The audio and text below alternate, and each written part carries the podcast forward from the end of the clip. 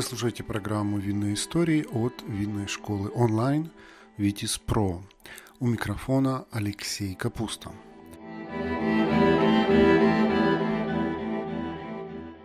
Сегодня мы будем говорить об Америке в эпоху ревущих 20-х. Вы узнаете, почему и когда приняли сухой закон, как американцы его нарушали, почему сухой закон был выгоден гангстерам – и как вся эта история повлияла на джаз. Официальный отчет эпохи сухого закона в США начинается 17 января 1920 года. Но предпосылки к запрету на алкоголь появились задолго до этой даты. Общества трезвости начали формироваться в Америке еще в XIX веке. Они распространяли брошюры о вреде спиртного и ратовали за отказ от крепких напитков и власти к ним прислушивались. Уже во второй половине 1800-х в некоторых штатах начинали действовать ограничения на продажу алкоголя. На рубеже 19-20 веков в Америке набрал обороты Женский христианский союз воздержания, который получил мощную поддержку со стороны правительства. Многие представляют себе антиалкогольное движение тех лет как союз зашоренных чопорных пуритан, которые ненавидели спиртное и бессердечно уничтожали алкоголь на своем пути. Но это не совсем так. Движение для своих времен было даже прогрессивным, выступало за реформы, равноправие и улучшение качества жизни. И еще одна неожиданность. Оно не намеревалось искоренить алкоголь полностью. Речь шла только лишь об умеренности сторонники движения боролись не столько за трезвость, сколько против пьянства. А проблема в Америке тех времен и правда существовала.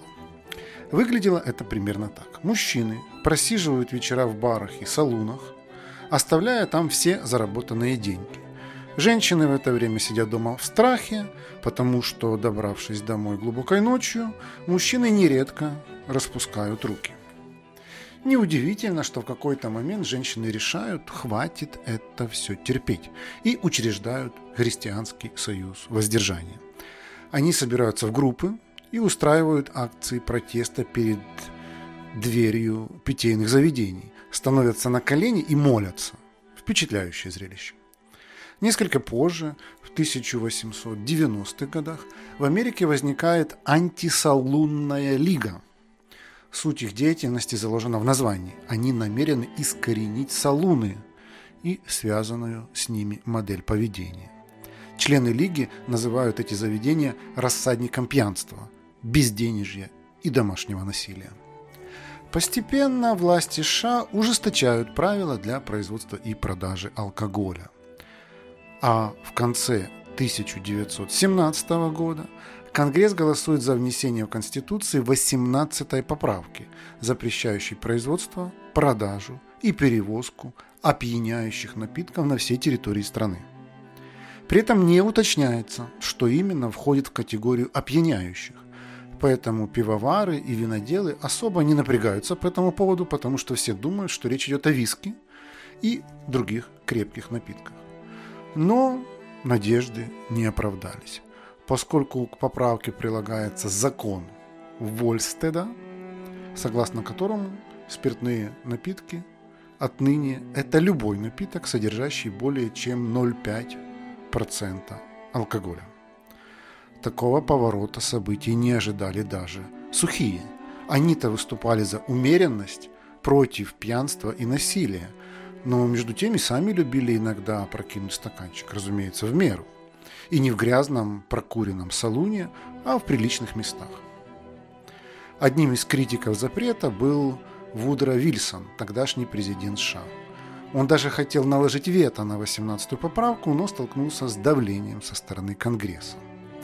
К 1919 году поправка была ратифицирована в 36 штатах из 48 а к 1920 году запрет на алкоголь начал действовать и по всей стране.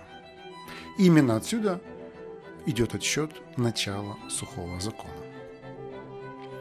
С одной стороны, закон сработал. По всей Америке начали массово закрываться салоны, объемы потребления алкоголя поначалу снижаются. Люди меньше прогуливают работу, статистика по домашнему насилию больше не выглядит устрашающей. Параллельно с этим уменьшается количество смертей от цирроза печени и других заболеваний, связанных с алкоголем. Но с другой стороны, чем больше запретов, тем сильнее желание их обойти. И американцы, естественно, успешно находят в новом законе лазейки. Вы удивитесь, но в годы сухого закона было три места, где можно было раздобыть алкоголь абсолютно легально и не нарушая никаких законов. Первое – это церковь. Вино по-прежнему использовалось в религиозных обрядах, и никакой конгресс этому, естественно, не мог помешать. Поэтому в годы сухого закона далеко не все винодельни закрылись. Многие из них занимались производством церковного вина, объемы которого на тот период заметно поползли в гору. А количество уверовавших американцев тоже волшебным образом увеличилось. Все активно стали ходить в церковь, на воскресные мессы и причащаться. Второе место – аптека. Закон не запрещал использовать алкоголь для медицинских целей. В американских аптеках 20-х годов на полке можно было встретить мини-бутылочки с виски или крепким 22% вином. Конечно, объемы их производства были ничтожными, и далеко не у всех производителей была лицензия на выпуск такого рода лекарства. И третье – на корабле. Судна собирали желающих и выходили в нейтральные воды, а между ними курсировали быстроходные катера, груженные бочками спиртного, которые возили контрабанду из Карибского бассейна. Несмотря на то, что полностью производство вина не прекращается, объемы его падают на 90%. Винодельни, по сути, работают себе в убыток. Нужно что-то срочно придумать, чтобы выжить. И они находят лазейку. Закон не запрещает производить безалкогольные соки. Поэтому в Америке тех лет становится популярным производство виноградных концентратов в сухих брикетах. Это был, по сути, обезвоженный виноградный сок. Продавали брикеты в комплекте с бочонками, пригодными для брожения, а в некоторых случаях даже доставляли на дом – на этикетке красовалось заманчивое название. Каберне, Рислинг, Савиньон, Мерло и даже Такайское. А еще предупреждение из серии. Ни в коем случае не оставляйте емкость с разбавленным концентратом в теплом месте и не добавляйте дрожжей. Это может привести к брожению и образованию вина. Разумеется, в глазах простых обывателей это было готовой инструкцией, но формально ничего противозаконного. Если производители вина и виски еще худо-бедно держатся на плаву, то сухой закон бьет больнее всего по пиву. Его не используют в религиозных обрядах и не продают в аптеках. Хотя до сухого закона пиво потребляли в Америке очень активно. Это был напиток простых людей, рабочего класса. Но в 20-е годы, несмотря на то, что много алкоголя производилось нелегально, проблемы возникают именно с пивом. А все потому, что его сложнее перевозить и прятать. Очень быстро портится.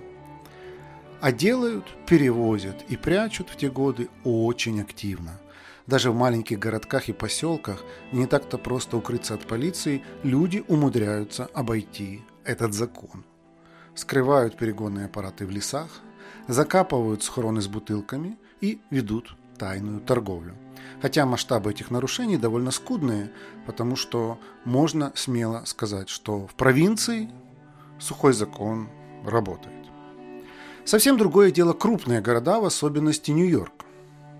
Местная богема вообще не собирается мириться с абсурдным запретом. Совершенно очевидно, что Фрэнсис Скотт Фиджеральд не может написать своего великого Гетсби в обстановке абсолютной трезвости. Надо же чем-то вдохновляться. Куда мог пойти тогдашний богемный представитель за вдохновением? Правильно, в подпольный бар, так называемый Speak Easy. В одном только Бостоне было по четыре таких заведения на квартал. И в этом же квартале находился полицейский участок. Надо ли говорить, что коррупция процветает? Полиция в те времена страдает от нехватки финансирования, поэтому копы начинают брать взятки с владельцев баров, закрывая глаза на их деятельность. Подпольные бары тех времен были очень разные. Их оборудовали в подвалах аптек, магазинов, а еще в обычных квартирах или меблированных комнатах. Чтобы попасть внутрь, нужно быть своим, сказать пароль и пройти жесткий фейс-контроль. Зато внутри играет джаз, царит атмосфера полной свободы, а главное – алкоголь льется рекой. Спик-изи бары открываются повсюду, но особенно процветают в черных кварталах. Причем туда не брезгуют захаживать и белые. Колумнист одной нью-йоркской газеты в конце 20-х годов напишет. За 10 лет ночные клубы укрепили межрасовые отношения лучше, чем все церкви, черные и белые, за целое столетие. Еще одна неожиданность того времени – подпольные бары начинают захаживать женщины. Да-да, те самые, которые активно боролись с пьянством и салунами. Но в этом есть интересный феномен. Если раньше культура питья в барах и салонах была четко сформирована, то теперь ее по сути писали с чистого листа. Питейные заведения больше не были брутальным мужским миром. Отныне формируется новая субкультура. Девушки-флэперы в роскошных нарядах, с ярким макияжем и раскованным поведением. Они уже не стесняются курить при всех, танцевать под джаз, да и за словом в карман не полезут. Спик-изи бары всячески поощряют эту тенденцию и привлекают прекрасных посетительниц всеми способами. Для этого многие из них оборудуют дамские комнаты, а на вывеске одного из нью-йоркских заведений красуется такая надпись. Через эти двери проходят самые красивые девушки в мире. Так сухой закон стал для женщин порталом в барный мир. В общем, в Америке времен сухого закона пьют все – и чем дальше, тем больше. К концу 20-х уровень потребления вина становится примерно вдвое выше, чем в мокрые времена. И тут возникает справедливый вопрос. А где же владельцы баров берут продукцию, чтобы удовлетворить все растущие вот эти запросы? Ведь алкогольная промышленность-то на этот момент еле дышит и практически разваливается. Ответ прост – в те годы алкоголем всех обеспечивали так называемые бутлегеры. Поначалу они скупают спиртное у домашних производителей, ведь закон не запрещал делать алкоголь для личных нужд. Потом начинают наращивать обороты и уже производят сами. Надо сказать, что алкоголь этот весьма сомнительного качества. Делают его из ворованного технического спирта, который сдабривают разными добавками. Самым популярным напитком того времени стал джин – в нем проще всего замаскировать некачественный спирт. Но на вкус все это все равно редкостная трава. Поэтому в подпольных барах тех времен особой популярностью пользуются коктейли. Пьют их не для того, чтобы получить яркий интересный напиток и новый гастрономический опыт. Главная цель – скрыть откровенные сивушные нотки спиртного – Содовая на эту роль не годится, поэтому ее заменяют тоником, который доливают к джину. Виски смешивают с кока-колой и имбирным пивом. Тоже неплохо перебивает вкус. Продукция, которую предлагают бутлегеры, мало того, что невкусная, но еще и откровенно опасная. В городе Уичита, штат Канзас, был случай, когда сразу 500 человек отравились партией дрянного алкоголя и остались инвалидами на всю жизнь. Несмотря на это, американцы активно пользуются услугами бутлегера. Это помогло многим подпольным торговцам сколотить состояние в те годы. Яркий тому пример Джозеф Кеннеди, отец будущего, на тот момент, президента. Он возил из Канады крупные партии спиртного и продавал его в США. Как ему это удавалось? Ну, здесь не обошлось без содействия мафии. Ну а что поделать? Это были 20-е годы, каждый выживал как мог. Вообще времена сухого закона в США историки характеризуют как эпоху расцвета преступности. Мафиози всегда чувствуют, где пахнет деньгами. Они быстро понимают, что легальные производители спиртного ушли с рынка, но спрос-то никуда не делся. Вот где золотая жила. Поэтому преступные синдикаты быстро подминают под себя бутлегеров и налаживают активную логистику и торговлю. Потребители получают свой алкоголь, Гангстеры слюняют пальцы и подсчитывают банкноты. Подпольное производство наращивают оборот. Казалось бы, все довольны, но не тут-то было. Мафиозные кланы начинают воевать друг с другом за рынки сбыта. Преступные группировки сражаются между собой не на жизнь, а на смерть. На улицах американских городов то и дело слышны пулеметные очереди. Попутно прилетает и простым американцам, которые проходили мимо и случайно поймали гангстерскую пулю. Один из легендарных мафиози того времени, тесно связанный с бутлегерским бизнесом, Аль Капоне. В 26-летнем возрасте он становится преемником своего дяди Торио, потерявшего здоровье в перестрелке. Молодой главарь успешно управляет бандой в тысячу бойцов и собирают в неделю до 300 тысяч долларов. Попутно Капоне безжалостно истребляет конкурентов, палит по ним из автоматов и пулеметов, подрывает ручными гранатами, подкладывает бомбы в их автомобили.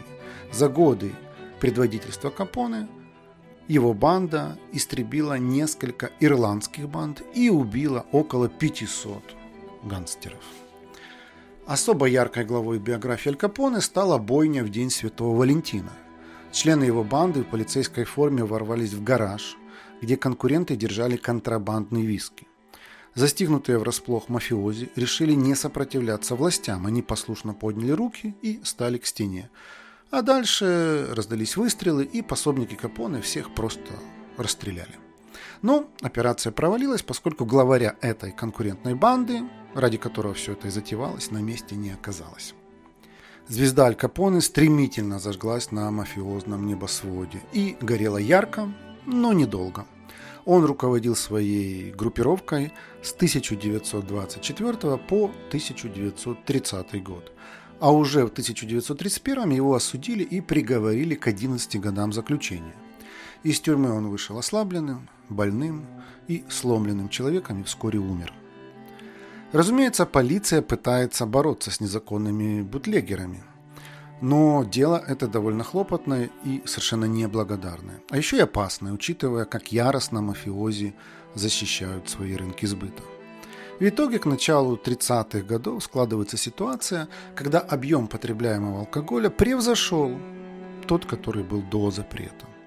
При этом люди, которые раньше пили вино и пиво, теперь перешли на крепкий алкоголь. Во-первых, потому что его проще достать, а во-вторых, из соображений экономии. Постепенно ситуация накаляется. На борьбу с подпольной торговлей приходится выделять огромные суммы – в начале 30-х она съедает около 15% бюджета США. При этом этот бюджет еще ежегодно теряет до 14% на налогах, которые ранее шли с алкогольной промышленности. Сумма убытков вырисовывается катастрофическая. И это не считая того, что в годы сухого закона трансатлантические перевозки прибрали к рукам британцы. Да все по той же причине. У них на борту была выпивка. А тут еще и Великая депрессия взяла Америку в тиски безденежья. В таких условиях правительство больше не может позволить себе такую роскошь, как сухой закон. Экономика и без того подорвана, люди сидят без работы, без гроша за душой, и нужно что-то делать, и делать срочно, чтобы снизить затраты и увеличить поступление в бюджет. Конгрессмены наконец-то решаются посмотреть правде в глаза и признать, что спиртным в Америке все равно торгуют – и мафиози зарабатывают на этом огромные состояния. Так не лучше ли взять под контроль эту прибыльную отрасль, отобрав ее у криминалитета? И все же в первые годы 30-х они почему-то медлят, а ситуация тем временем ухудшается. В противовес антиалкогольному движению в Америке начала 30-х находятся люди, продвигающие риторику, что пора бы и отменить этот запрет – они говорят, что цель, ради которой он затевался, достигнута. Салуны и салунная культура ушли навсегда. Американский писатель и газетный обозреватель Джордж Эйд в 1931 году пишет книгу «Старый добрый салун. Ни сухих, ни мокрых, только история». И в этой книге он сетует, что в Америке пересохло более половины штатов, а салуны оказались стертыми с лица земли. Также он пишет. А теперь давайте посчитаем. Даже в небольших городах, которые сейчас считаются антиалкогольным оплотом, ни один человек младше 32 не переступал порог салуна. Итак, король умер, да здравствует король. Салуны почили в небытие, а вместо них родились подпольные бары. Сам же сухой закон давно не работает, потому что все пьют, но просто более изворотливо. Самое время отменить этот запрет. Именно с такой инициативой и выступил тогдашний президент США Франклин Рузвельт, который весной 1933 года разрешает возобновить производство пива и вина. В бюджет начинают поступать налоги с этой промышленности, а уже в декабре 1933 года в Конституции США появляется очередная 21 поправка, которая отменяет 18-ю. Сухим законом официально покончено. Кстати говоря, о 18-й поправке нельзя не упомянуть любопытные нюансы. Это единственная поправка в американской конституции, которая что-либо запрещает, потому что все остальные разрешают, и единственная, которую отменили. Разумеется, у отмены сухого закона были противники, среди все тех же верующих и ярых трезвенников. Но ничего не поделаешь, экономика важнее. Но если вы подумали, что в 1933 году история сухого закона США закончилась, то нет. Многие штаты не спешили снимать запрет на производство и продажу алкоголя. А в некоторых из них он длился еще десятилетиями. Дольше всего продержался он в Миссисипи. Там сухой закон отменили только в 1966 году. Более того, до сих пор есть некоторые округи, которых действует этот запрет, в основном в Юте, где много мормонских общин.